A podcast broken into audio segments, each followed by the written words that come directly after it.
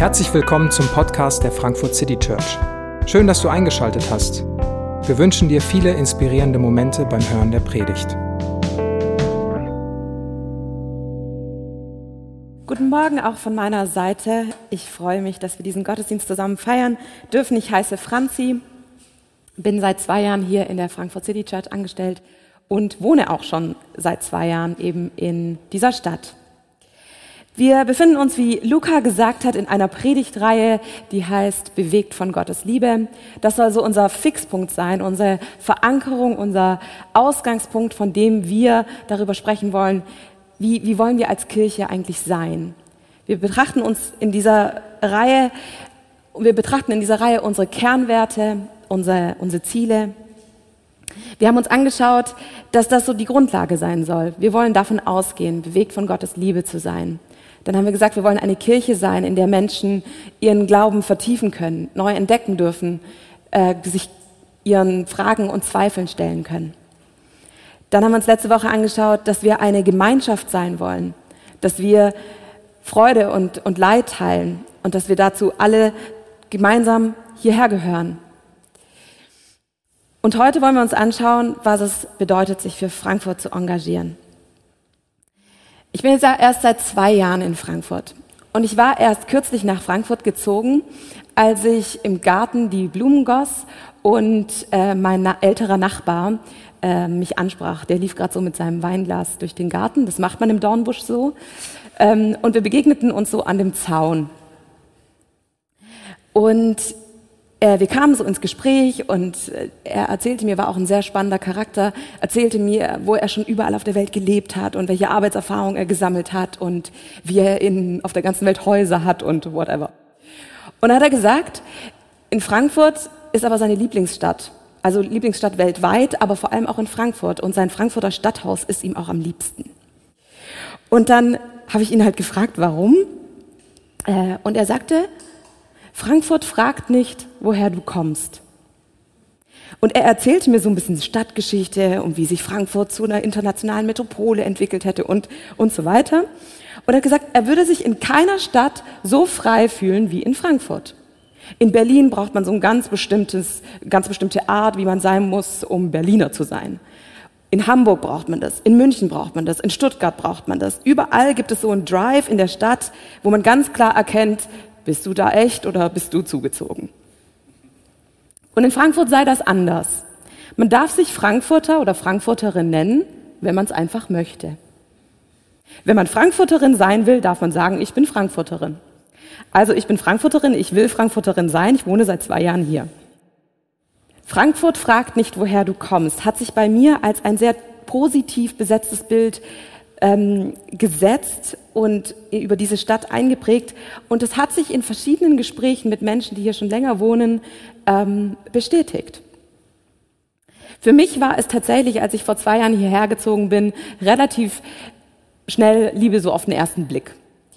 Ähm, und dieses Bild, was dann eben mein Nachbar mir gegeben hat, so Frankfurt fragt nicht, woher du kommst, ist für mich auch eine Zuschreibung geworden, wie ich mich hier gefühlt habe weil ich habe mich an keinem Ort, an dem ich bis jetzt länger gewohnt habe, so schnell zu Hause gefühlt wie in Frankfurt, weil ich meine Zeit meines Lebens immer gefragt wurde, weil ich einen starken Akzent als Kind hatte, woher ich ursprünglich komme. Ich bin im Schwabenland aufgewachsen und sprach nicht Schwäbisch wie die anderen Kinder. Und obwohl Corona einen Großteil meiner bisherigen Zeit in dieser, dieser Stadt auch überschattet hat, ist mir trotzdem schnell ans Herz gewachsen. Wie geht es dir denn mit Frankfurt? Lieblingsstadt, oder notwendiges Übel, schon immer hier gewesen oder eine Durchlaufstation für wenige Zeit. Viele Menschen in dieser Stadt sind hergezogen und bleiben vielleicht auch nicht für immer. In unserem Kirchennamen steckt bewusst unsere Stadt drin, Frankfurt City Church. Wir sind eine, eine Kirche in Frankfurt und wollen eine Kirche für Frankfurt sein. Vielleicht magst du diese Stadt auch nicht so gerne, bist wegen Partner oder Arbeit hierher gezogen, findest dich nicht ganz freiwillig hier. Egal welche negativen Gefühle für, du für diese Stadt hegst, die Menschen im heutigen Bibeltext, die mochten ihre Stadt noch weniger. In erster Linie waren sie nicht freiwillig in diese Stadt gezogen, in, diese, in der sie sich jetzt vorfanden. Sie wurden aufgrund von einer Invasion nach, ähm, dorthin verschleppt. Sie waren in dieser Stadt fremd. Die Stadt war sehr groß, war ganz anders als ihre Heimat und waren jetzt vor der Herausforderung, fragmentiert, fernab von ihrer Heimat, sich neu einzufinden, neu anzufangen, eine Existenz aufzubauen inmitten von großer Not und Herausforderung. Und neben Trostworten, die wir im Alten Testament auch immer gegenüber dem Volk finden, das in, ins Exil ging, finden wir hier eben auch eine Herausforderung, wie wir in der Textlesung gehört haben. Dort heißt es, suchet der Stadt Bestes, dahin ich euch habe wegführen lassen, und betet für sie zum Herrn, denn wenn es ihr wohl geht, so geht's euch auch wohl. Suchet der Stadt Bestes. Die gute Nachricht von Gott ist hier, dass trotz einer, trotz des fremden großen Ortes hier ein Versprechen gegeben wird. Auch dieser Ort, egal wie fremd, egal wie anders, egal unter welchen Umständen du hierher gekommen bist, es kann ein Ort werden, an dem es dir gut geht, an dem du ankommst, an dem du vielleicht sogar für eine Zeit wirklich ein Zuhause haben kannst. Und Gott fordert sein Volk aber auch auf, in keiner ablehnenden, feindlichen Haltung gegenüber dieser Stadt zu bleiben. Sie sollen der Stadt Bestes suchen. Sie sollen eine Haltung gegenüber dieser Stadt haben, der sie Gutes tun. Eine Haltung der Liebe, zu der Gott sie sogar herausfordert. Eine Haltung, die fragt, was ist das Gute, was ich hier tun kann? Timothy Keller, ein amerikanischer Theologe und Gemeindegründer in New York, in dessen Gemeindegründungstradition auch die Frankfurt City Church ein Stück weit steht, hat eine Vorstellung davon, wie Liebe zu einer Stadt aussehen kann, selbst wenn man sie nicht so romantisiert, wie ich das vielleicht mache. Timothy Keller entfaltet die Idee, was es heißt, eine Stadt zu lieben, in vier, in vier Worten. Er sagt, eine Stadt zu lieben heißt, sie zu verstehen. Sich die Frage zu stellen, wer ist unsere Stadt? Wer macht unsere Stadt aus? Wie verstehen wir sie auf einer theologischen, auf einer sozialen Ebene? Wer ist unsere Stadt? Lieben heißt, jemanden verstehen zu wollen. Ein zweites, eine Stadt zu lieben heißt lernen, Lernende zu sein. Was können wir in, in dieser Stadt lernen? Was können wir von dieser Stadt lernen? Konkret zu lernen und zuzuhören, was Menschen über diese Stadt sagen, wie sie sich in ihr fühlen. Lieben kann heißen, zu lernen.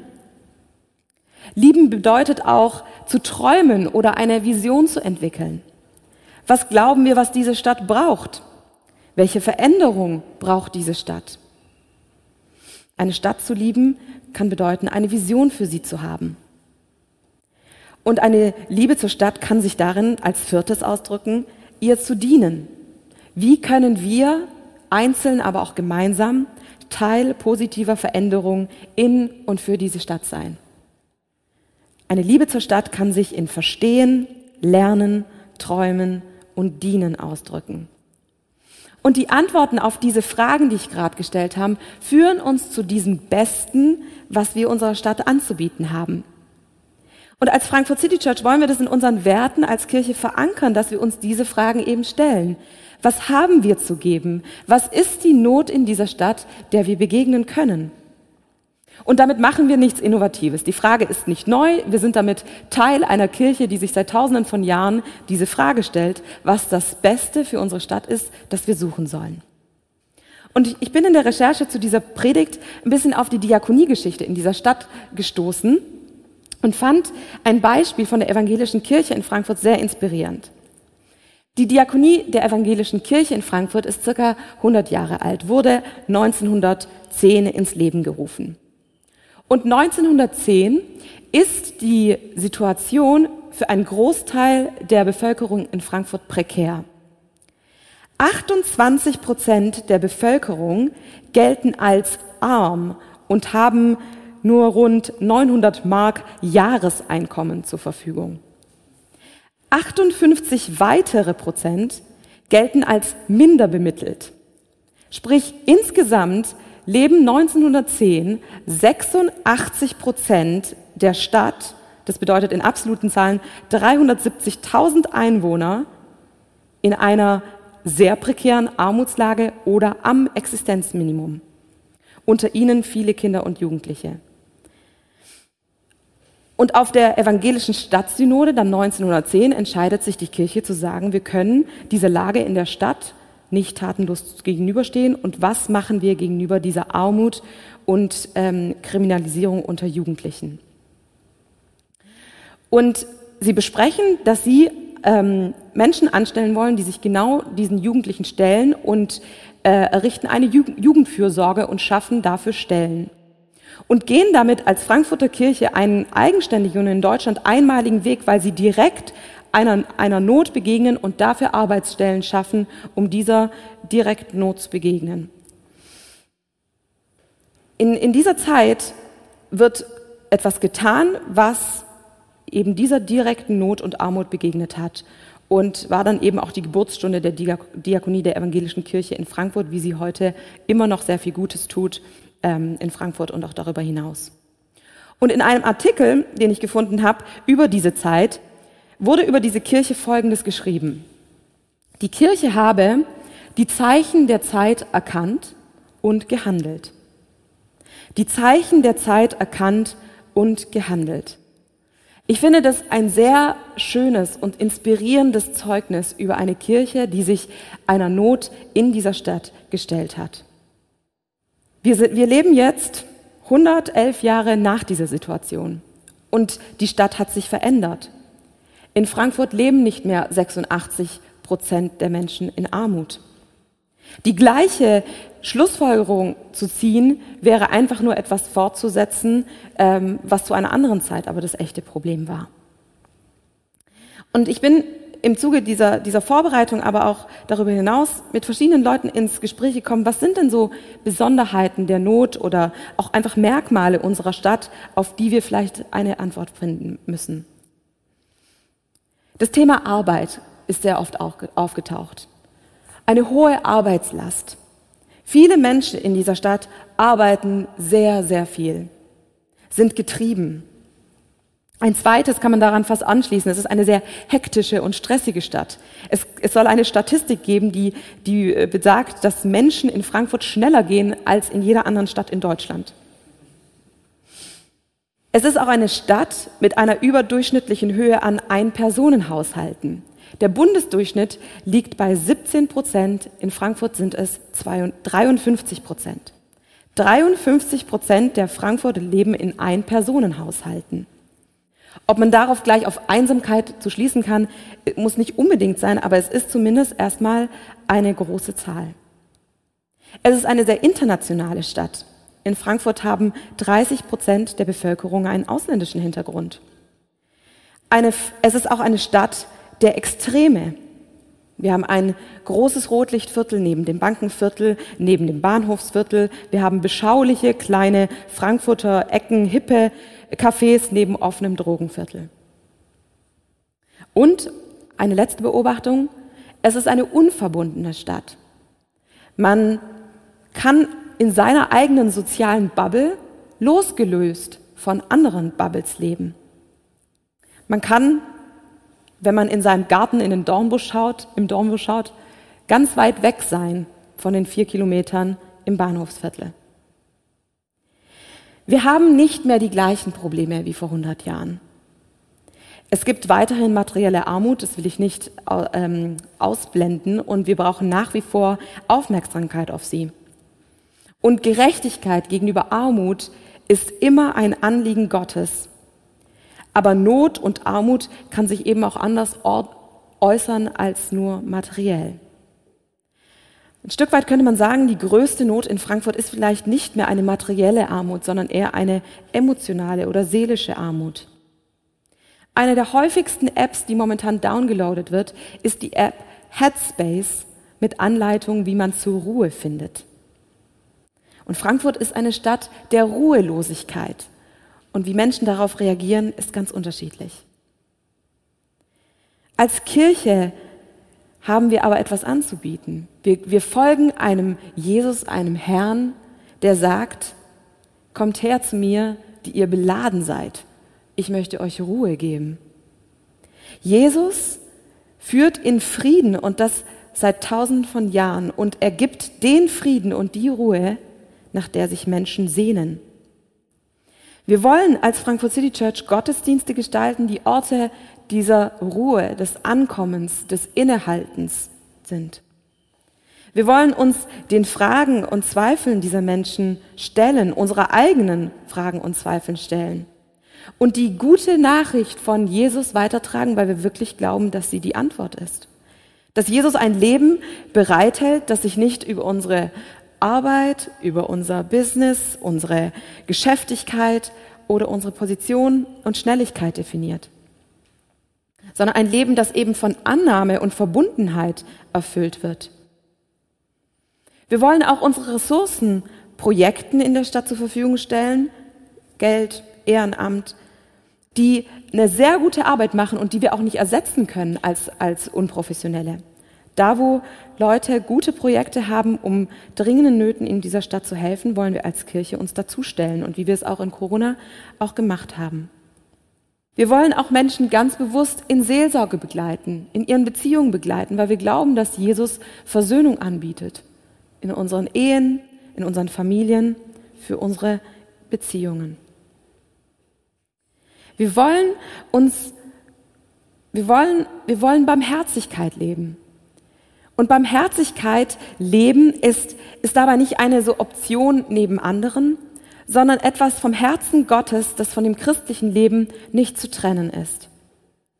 Der Auftrag, barmherzig zu sein, ist keine Option neben anderen, sondern ein Überlauf dessen, was wir empfangen haben von Gott. Aber da gilt eben, dass wir nicht einfach tun, was schon immer getan wurde, sondern dass wir uns die ehrliche, äh, dass wir uns den ehrlichen Fragen stellen. Was brauchen die Menschen hier? Was brauchen die Menschen in meiner Umgebung, meine Nachbarn, meine Arbeitskollegen? Was sind echte Anliegen und wie kann ich ganz persönlich diese Stadt ein kleines bisschen besser machen? Wir haben uns letzte Woche ähm, mit ein paar Leuten getroffen, mit denen wir in den letzten Monaten den Just People Kurs durchgeführt haben. Und wir haben uns getroffen, weil wir eine Lokalgruppe dieser Micha-Initiative, mit der wir diesen Kurs gemacht haben, gründen und uns eben genau dieser Frage auch konkret stellen. Welchen Beitrag können wir hier leisten?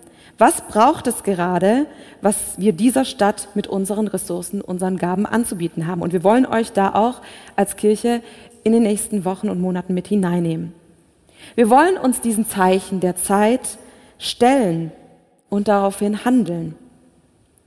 Und Barmherzigkeit leben heißt, dass wir eben hinschauen, dass wir anhalten und handeln, dass wir uns bewegen lassen von der Not, die wir erkannt haben und das Beste suchen für diese Stadt, in die Gott uns gestellt hat.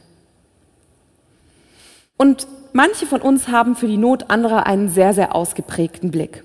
Die schauen hin, die setzen sich ein, die werden vielleicht manchmal eher überwältigt von den Not und den Anliegen anderer. Es ist auch schwer, ständig mit Nöten konfrontiert zu sein. Man kann daran sogar kaputt gehen, wenn man immer versucht, jedem und allem zu helfen. Wiederum andere leben besser damit, Not aus ihrem Alltag einfach rauszuhalten, auszublenden und sich in Bereichen ihres Lebens aufzuhalten, die den Alltag überschaubar halten, die sicher sind, die klein und einfach nur bei mir sind. Und zwischen so Helfersyndrom und Ausblenden liegen viele von uns vielleicht auch einfach dazwischen oder wechseln vielleicht auch. Und ich schwanke beispielsweise oft selbst zwischen dieser kleinen, ich mache es mir einfach schön Welt und dem Weltschmerz über akute Not, die mir jeden Morgen auf, der, auf dem Weg äh, zur Arbeit ins Gesicht knallt. Ich kann und will nicht wegsehen, dafür ist es Gott zu wichtig, dass ich, mir, dass ich mich dieser Welt stelle und gleichzeitig kann ich nicht für alles Verantwortung übernehmen.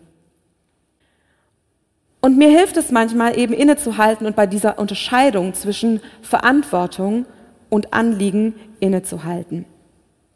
Ich möchte euch dafür was aufmalen. Eine ganz simple Grafik. Wir sind in Verantwortung gestellt als Menschen. Du hast zuallererst von Gott Verantwortung bekommen für dich selbst. Du mit deinen Gaben, mit deinen Ressourcen, du sollst dich verwalten. Du sollst dein Leben so gestalten, dass es ähm, ja eine Ehre für Gott ist, ein Lob in dieser Welt für ihn ist. Du sollst Verantwortung für dich, für deinen Körper, für das übernehmen, was Gott dir anvertraut hat. Verantwortung sind Aufgaben und Rollen, in denen ich unersetzlich bin, die kein anderer machen kann. Nur ich bin eben Franzi und nur ich kann das machen, was kein anderer machen kann in meinem, in meinem ganz persönlichen Leben. Und dann bist du in andere Verantwortung gesetzt. Vielleicht bist du ein Elternteil und bist in Verantwortung für, für Kinder. Auch das ist eine unersetzliche Rolle. Dann gibt es äh, Beziehungen, in denen du Verantwortung hast. In deiner Ehe, in, deiner, in den Aufgaben und Beziehungen, die du vielleicht als Verantwortung übernommen hast. Und dann gibt es Dinge in unserer Welt, die sind eigentlich nicht in direkter Verantwortung, aber die sind dir irgendwie in Anliegen. Das sind Nöte, die du siehst. Das sind andere Menschen, wo du dich fragst, ob, ob die es schaffen. Das sind Nöte in unserer Welt, das sind Nöte in, in dieser Stadt, das sind andere Menschen. Und die können sich bei uns auch, auch unterscheiden. Und die Unterscheidung, die ich hier machen möchte, ist, dass wir bei dem einen anfangen müssen, zu sagen, in welchen Verantwortung stehst du denn gerade? Und äh, nimmst du die wahr, die du erstmal bekommen hast, in die Verantwortung auf dein, in deiner Familie, äh, in deiner Arbeit? Manche von uns tragen sehr, sehr viel Verantwortung und müssen lernen, dass sie nicht alle Anliegen dieser Welt zu ihrer Verantwortung machen müssen und können. Andere von uns übernehmen nicht genug Verantwortung und haben Ressourcen und Gaben, die nicht eingesetzt werden. Und Gefahr bei so einem Schaubild ist immer, dass man für den anderen hört oder das andere hört. Und ganz schnell hört man dann so, ich mache nicht genug. Wetten, sie sagt mir gerade, ich mache nicht genug. Aber es geht nicht darum, dass man mehr macht. Nein, es soll eine Einladung sein, dass du Gott fragst, sind die Gaben und Ressourcen, das Geld, die Zeit, sind das, was du bekommen hast? Ist es, bist du bereit, das einzusetzen? Und es gibt Phasen in deinem Leben, da solltest du keine neue, kein neues Anliegen zu deiner Verantwortung machen. Und dieser Schritt eben von Anliegen in dieser Welt und die du zu deiner Verantwortung machst, da braucht es dieses Innehalten, ein bewusstes Fragen, kann ich das gerade? Und ich möchte dich einladen, dass du nach der Predigt, ähm, auch im Lobpreis, diese Frage einfach stellst. Was ist ein Anliegen, das Gott dir vielleicht auf Herz legst? Was ist vielleicht dein Anliegen, wo du sagst, hey, das ist das Beste für diese Stadt? Ich möchte eigentlich meinen Teil dazu beitragen, dass das ähm, dass das gesucht wird, das Beste für diese Stadt. Aber ich möchte dich auch auffordern, dass du eben fragst, wie kann das aussehen? Und wie kann, kann das aussehen, dass du da Barmherzigkeit hineingibst?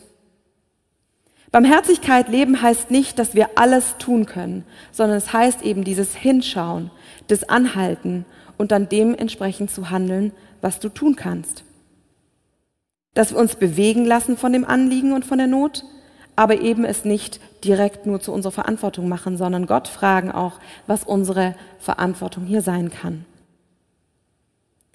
Der Text in Jeremia, er enthält nicht nur einen Auftrag, sondern er enthält, enthält auch eine Verheißung. In den Versen 12 und 13 und 14 heißt es dann eben, ihr werdet mich anrufen und hingehen und mich bitten und ich will euch erhören. Ihr werdet mich finden und ihr werdet mich suchen und finden, denn wenn ihr mich von ganzem Herzen suchen werdet, so will ich mich von euch finden lassen, spricht der Herr. Wir sind nicht losgelöst von dieser Perspektive in diese Stadt gestellt, um irgendwie äh, den Retter zu spielen. Nein, wir sind eingebettet in Gottes Handeln in diese Welt. Wir sind eingebettet in die Beziehung zu ihm und wir werden darauf verwiesen, dass wir zu ihm kommen dürfen, ihn anrufen dürfen, ihn bitten dürfen und er will uns erhören. Das soll entlasten, dass es nicht darum geht, ähm, jetzt alle mehr zu machen oder mehr machen zu müssen, sondern es soll eine Einladung zu sein, das Beste dieser Stadt zu suchen, weil wir wirklich glauben, dass das ein guter Auftrag ist, den Gott, in den Gott uns gestellt hat. Deswegen lasst uns fragen, was dieses eine ist, was wir tun können. Der eine Mensch, das eine Anliegen. Ihr werdet mich anrufen und ich will mich von euch finden lassen. Gott hat sich schon längst von uns finden lassen. Jesus ist in diese Welt gekommen und ist einer von uns geworden. Ein Mensch, von, ein Mensch wie du und ich geworden. Und er hat uns in seinem Leben ein Beispiel gegeben an Barmherzigkeit, an diesem Innehalten, Anhalten, sich der konkreten Not des Menschen zu stellen und sich gleichzeitig auch wieder abzugrenzen, wenn die Energie nicht gereicht hat. Zu unterscheiden, was zwischen Verantwortung und Anliegen für eine Frage braucht, da lebt uns Jesus ein Beispiel vor. Aber er lebt uns nicht nur ein Beispiel vor, sondern er ist auch in diese Welt getreten und hat uns mit seinem Leben und mit seinem Tod eine Gabe gemacht, ein Geschenk gemacht. Wir geben nicht aus Mangel heraus, sondern wir sind reich beschenkt von Gott. Wir dürfen weitergeben, weil die Gaben Gottes über unser individuelles Leben und über das Leben für uns als Kirche hinausreicht. Wir sind in diese Welt gestellt, weil Jesus sein Leben für uns gegeben hat und wir mit diesem Leben verbunden bleiben dürfen. Und deswegen wollen wir jetzt auch ganz bewusst das Abendmahl feiern. Und ich möchte dich einladen, das Abendmahl mit uns gemeinsam zu feiern. Um dir das wieder bewusst zu machen, was Jesus für dich getan hat und wie er dich beschenkt hat und wie er sein Leben für dich gegeben hat und dich auffordert, ihm nachzufolgen. Und ich möchte dich einladen, das nicht aus äh, oh, dann muss ich halt oder ich kann gerade nicht, sondern im Vertrauen auf ihn zu gehen. Im Vertrauen, dass Jesus dich beschenkt hat. Im Vertrauen, dass er dein Herz verändern möchte. Im Vertrauen darauf, dass er alles gegeben hat, was wir brauchen. Und ich möchte die Einsetzungsworte lesen, die im ersten Korinther stehen und dann, dafür, und dann das Abendmahl einleiten. Dort heißt es, in der Nacht, in der Jesus verraten wurde, nahm er, der Herr, das Brot, dankte Gott dafür, brach es in Stücke und sagte, das ist mein Leib, der für euch geopfert wird. Wenn ihr künftig dieses Mal feiert und von dem Brot esst, dann ruft euch in Erinnerung, was ich für euch getan habe. Und nachdem sie gegessen hatten, nahm er den Becher, dankte Gott auch dafür und sagte, dieser Becher ist der neue Bund besiegelt mit meinem Blut. Wenn ihr künftig aus dem Becher trinkt, dann ruft euch jedes Mal in Erinnerung, was ich für euch getan habe. Ich möchte beten.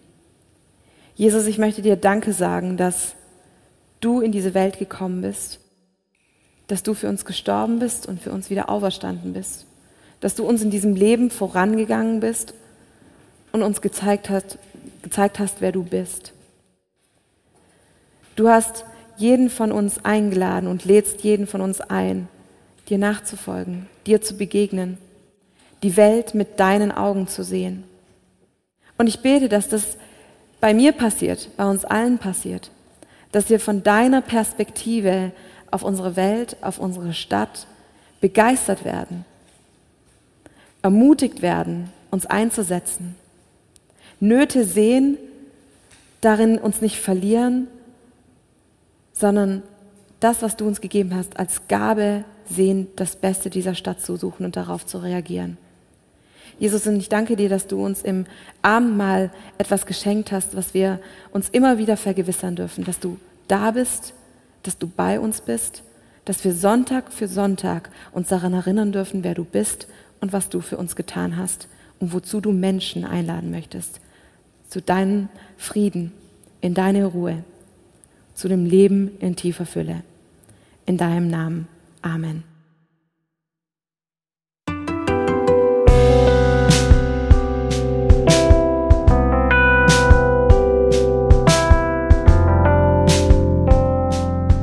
Wir hoffen, die Predigt hat dich inspiriert. Wenn du uns kennenlernen möchtest, dann schau einfach mal auf unsere Homepage www.frankfurtcitychurch.de oder besuch uns in unseren Gottesdiensten. Bis dann!